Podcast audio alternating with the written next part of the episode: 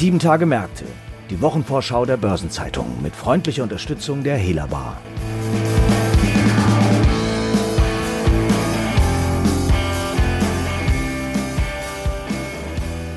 Liebe Zuhörerinnen und Zuhörer, herzlich willkommen zu einer neuen Folge von Sieben Tage Märkte.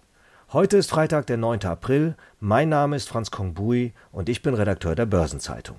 Und gemeinsam mit meinem Kollegen Norbert Kuhls Unserem Korrespondenten in New York stelle ich Themen und Ereignisse vor, die in der anstehenden 15. Kalenderwoche wichtig werden. Hierbei richten wir unseren Blick zunächst auf die USA, denn in den nächsten Tagen legen einige große US-Banken ihre Ergebnisse für das erste Quartal vor. Und sie geben damit den Startschuss zur vierteljährlichen Bilanzsaison an der Wall Street. Den Auftakt machen am Mittwoch JP Morgan Chase, Wells Fargo und Goldman Sachs. Am Donnerstag berichten Bank of America und die Citigroup, gefolgt von Morgan Stanley am Freitag. Norbert, vor einem Jahr fielen die Resultate der US-Kreditinstitute nach dem Ausbruch der Pandemie besonders schwach aus, weil sie wegen befürchteter Kreditausfälle ihrer Firmen und Privatkunden die Risikovorsorge deutlich erhöhen mussten. Doch nun erholt sich die amerikanische Wirtschaft immer stärker von den negativen Auswirkungen der Corona-Pandemie. Wie wirkt sich das auf die Banken aus? Ja, Franz, das stimmt. Es gibt in den USA eine spürbare wirtschaftliche Erholung. Die Impfungen gegen den Coronavirus sind gut angelaufen und die neue Regierung hatte ja jüngst ein billionenschweres Konjunkturpaket verabschiedet. Sieht also so aus, als ob die Unternehmen und Privatverbraucher dem schlimmsten Szenario entkommen sind. Diese Erholung wird vielleicht an keinem Sektor deutlicher als an den Banken, die ja im Zentrum der Wirtschaft stehen. Deswegen dürften die Kreditinstitute nach den extrem schwachen Resultaten, du hattest ja erwähnt, wegen der befürchteten Kreditausfälle, die Banken dürften also in diesem Quartal zum Lichtblick der Wall Street werden. Finanzaktien dürften hinter den Energiewerten, die ja vom gestiegenen Ölpreis profitieren, den höchsten Gewinnzuwachs unter den Segmenten im S&P 500 ausweisen. Einer der wichtigsten Gründe dafür, die Banken können wegen der Konjunkturerholung die im vergangenen Jahr getroffenen Rückstellungen für ausfallgefährdete Kredite weiter auflösen, was sich ja positiv auf die Ergebnisse auswirkt. Die Banken hatten ihre Rückstellungen insgesamt im Jahr 2020 wegen der Pandemie verdoppelt. Und es gibt schon Bankmanager, die das auch öffentlich avisiert haben. Zum Beispiel Mark Mason, der Finanzvorstand der Citigroup, hat im Februar auf einer Finanzkonferenz angekündigt, die Risikovorsage im ersten Quartal stärker zurücknehmen zu wollen als, als noch im, im vierten Quartal, wo das auch schon begonnen hat. Und die Analysten an der Wall Street, die haben dann entsprechend ihre Prognosen für diese Kreditausfälle bei den Banken zurückgenommen und ihre Gewinnschätzungen entsprechend angehoben. Aber mal abgesehen von verminderten Rückstellungen für notleidende Kredite, wie läuft denn das Geschäft der Banken insgesamt? Im vergangenen Jahr hat sich das Zinsniveau etwas erhöht, weil die langlaufenden amerikanischen Staatsanleihen, die Renditen etwas gestiegen sind.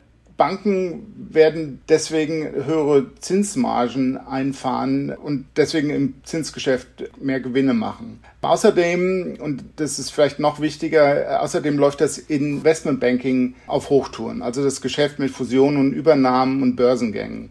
Im ersten Quartal gab es mehr als 100 reguläre Börsengänge. Das war, wie jemand sagte, das hektischste Quartal seit dem Jahr 2000. Das Emissionsvolumen lag bei 40 Milliarden Dollar. Das war ein Rekord für ein erstes Quartal.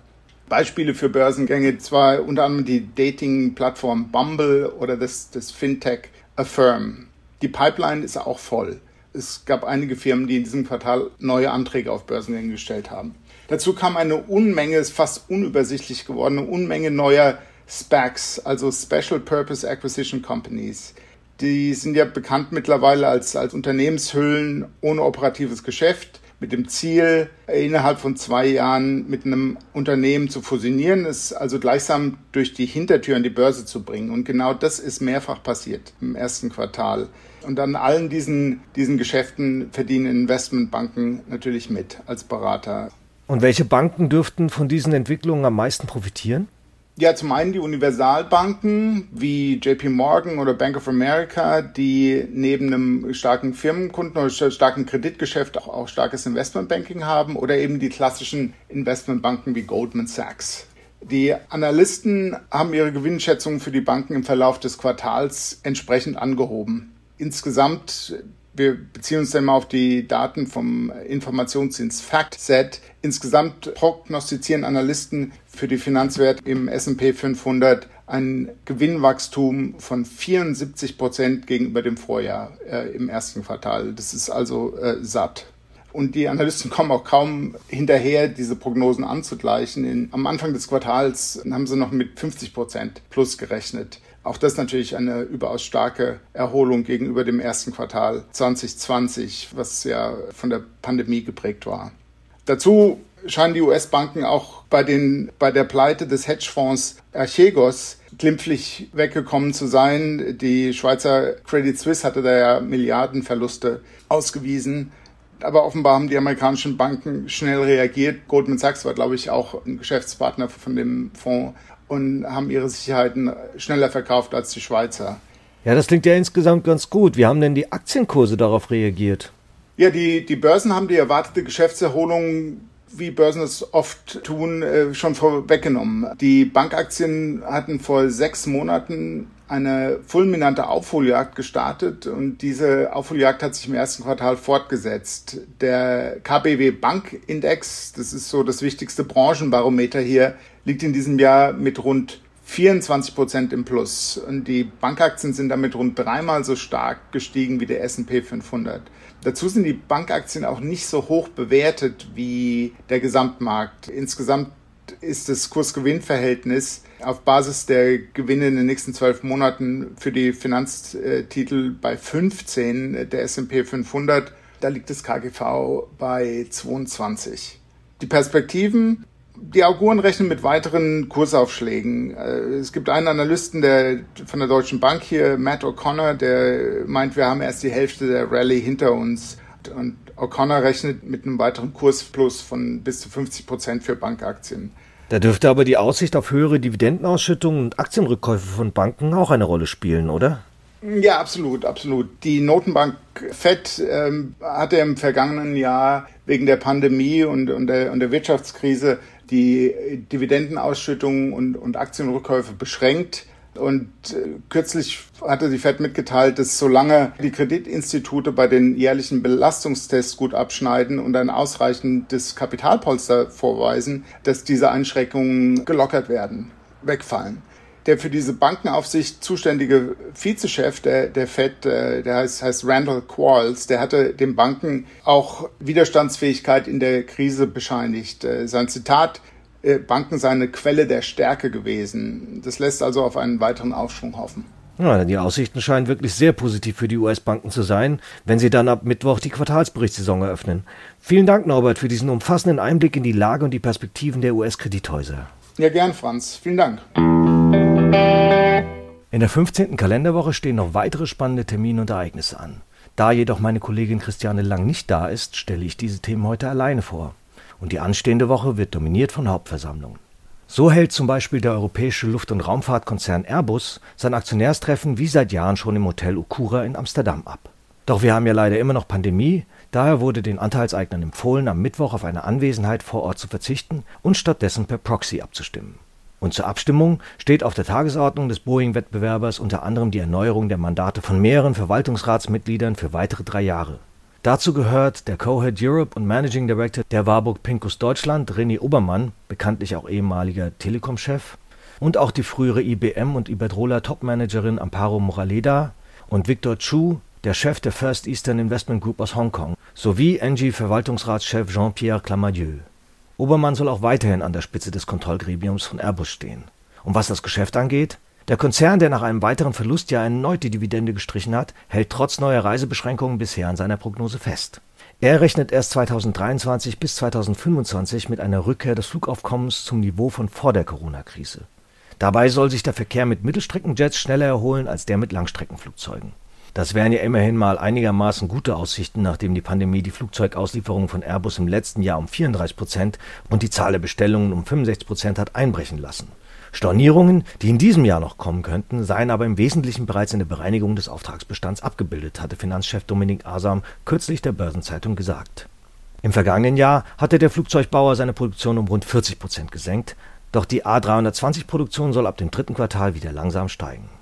Das klingt danach, als könnte diese Veranstaltung einigermaßen harmonisch über die Bühne gehen. Das war in den vergangenen Jahren bei den Hauptversammlungen von Henkel eher nicht der Fall. Denn da hatten sich institutionelle Investoren zunehmend an der Dominanz der Gründerfamilie gerieben. Denn da sie 61 Prozent der Stammaktien hält, ist zwar sichergestellt, dass Anliegen der Familie von der Hauptversammlung in der Regel genehmigt werden, doch halten Investoren mit ihrer Kritik schon länger nicht mehr hinter dem Berg. Und womöglich auch deshalb macht Henkel in diesem Jahr einen Schritt auf die Anteilseigner zu und lässt trotz virtuellen Formats der Veranstaltung am Freitag nachfragende Aktionäre zu. Gemeinsam mit Bayer nimmt Henkel damit eine Vorreiterrolle im DAX ein. Denn den Aktionären der anderen Konzerne aus dem Blue Chip Index bleibt diese Möglichkeit verwehrt. Aber selbstverständlich ist das Nachfragerecht während der Online-Hauptversammlung auch bei Henkel streng reglementiert. So darf nur der Aktionär nachhaken, der zuvor eine Frage eingereicht hat und nun mit der erteilten Antwort nicht zufrieden ist. Zudem ist je Aktionär nur maximal eine Nachfrage erlaubt. Immerhin versucht der Konsumgüterkonzern der wachsenden Kritik an den präsenzlosen Veranstaltungen aber entgegenzuwirken. Doch wie gesagt bilden Bayer und Henkel im DAX damit die Ausnahme. Bei Covestro sind derlei Nachfragen auf der HV ebenfalls am Freitag nicht vorgesehen. Doch auch hier stehen wichtige Entscheidungen an, denn mit Finanzierung der Übernahme eines Geschäftsbereichs von DSM hat der Chemiekonzern den im vergangenen Jahr genehmigten Kapitalvorrat teilweise ausgeschöpft.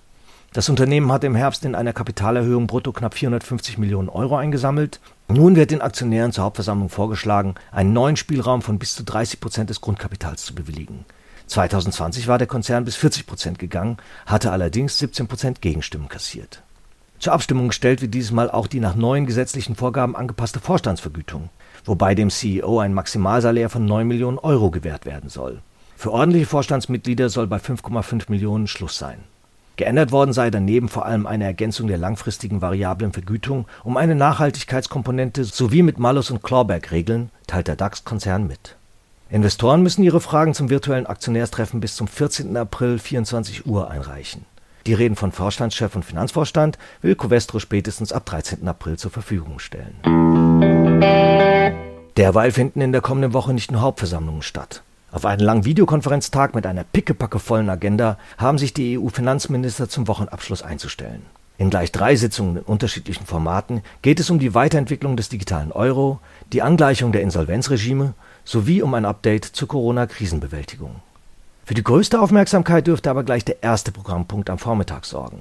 Dann wird die Eurogruppe im inklusiven Format, also zusammen mit den Finanzministern der Nicht-Euro-Staaten, sich noch einmal der Vollendung der Bankenunion zuwenden. Das heißt, es geht um die Einführung der umstrittenen europäischen Einlagensicherung EDIS. Die kommt seit Jahren nicht voran. Im Juni will die Eurogruppe nun einen konkreten neuen Fahrplan präsentieren. Am Freitag wird die zuständige hochrangige Arbeitsgruppe, die seit Wochen verschiedene EDIS-Hybridmodelle diskutiert, zunächst einen neuen Zwischenbericht ihrer Arbeit vorlegen. Ob die Vorschläge dieses Mal die Blockaden überwinden könnten, darf mit Spannung verfolgt werden. Darüber hinaus stehen noch einige andere wichtige Termine und Ereignisse in den kommenden sieben Tagen an, vornehmlich Zahlenvorlagen und Hauptversammlungen von Unternehmen. Am Montag hält Nvidia einen Investorentag ab am Dienstag gibt es ein paar Jahres- und Quartalszahlen, unter anderem von Dermafarm, Givaudan oder JustEatTakeaway.com. Zur Wochenmitte folgen weitere Jahres- und Quartalszahlen sowie einige Hauptversammlungen. Zudem veranstaltet Moderna ein Vaccines Day. Der Zahlenreigen vornehmlich US-amerikanischer Unternehmen sowie diverse Hauptversammlungen bestimmen den Donnerstag.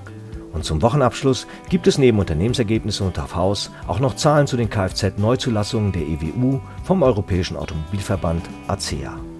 Überdies werden in der kommenden Woche wichtige Konjunkturindikatoren veröffentlicht. Eine Übersicht hierzu sowie zu Unternehmensterminen und anderen Ereignissen finden Sie heute im Finanzmarktkalender auf Seite 2 der Börsenzeitung und unter börsen-zeitung.de/slash Finanzmarktkalender. Ein paar runde Geburtstage stehen in der kommenden Woche ebenfalls an. Christoph Zindel, Vorstand von Siemens Healthineers, wird 60 Jahre alt und Roland Chalon Brown, CEO von Siemens Financial Services, 65. Und seinen 85. Geburtstag feiert Roland Hartung, ehemals Vorstandssprecher von MVV Energie. Artikel zu weiteren Geburtstagen und Personalien finden Sie nicht nur auf der Personenseite der Börsenzeitung, sondern auch gebündelt in unserer Personalie-App. Und zuletzt noch ein paar Hinweise in eigener Sache. In der morgigen Ausgabe finden Sie neben einer Verlagsbeilage zu Wealth Management und Private Banking auch wie jeden Samstag die Spezialthemaseite Recht und Kapitalmarkt. Darin beleuchtet Patrick Müller von der Sozietät Heuking, in welchem Umfang die grenzüberschreitende Mobilität von Unternehmen durch die neue EU-Regulierung zu Formwechsel und Spaltungen gefördert wird. Und in einem weiteren Beitrag erläutern Partner der Kanzlei Mörle Hub Luther, wie Anleger steuerliche Verluste bei der Insolvenz einer Aktiengesellschaft nutzen können. Eine neue Ausgabe von Rules and Regulations, dem Regulierungsnewsletter der Börsenzeitung in deutscher und englischer Sprache, erscheint am Dienstag. An dem Tag finden Sie in der Börsenzeitung zudem einen Themenschwerpunkt zu Audit and Consulting. Ebenfalls am Dienstag finden die Veranstaltungen Investmentrecht aktuell sowie das WM-Online-Seminar Aktuelle Rechtsprechung statt. Und am Mittwoch kommt eine neue Folge von Hashtag Volatility, der Anlage-Podcast von Börsenzeitung und QC Partners. Und damit sind wir am Ende dieser Episode angelangt. Redaktionsschluss für diese Ausgabe war Donnerstag, 8. April, 18 Uhr. Eine Gesamtübersicht über Konjunktur- und Unternehmenstermine finden Sie unter börsen-zeitung.de. Alle genannten Links und weitere Informationen sind in den Shownotes zu dieser Folge aufgeführt. Ich verabschiede mich, meine Kollegin Christiane Lang kehrt kommende Woche zurück und wird die nächste Episode am anstehenden Freitag dann ohne mich bestreiten. Alles Gute, tschüss.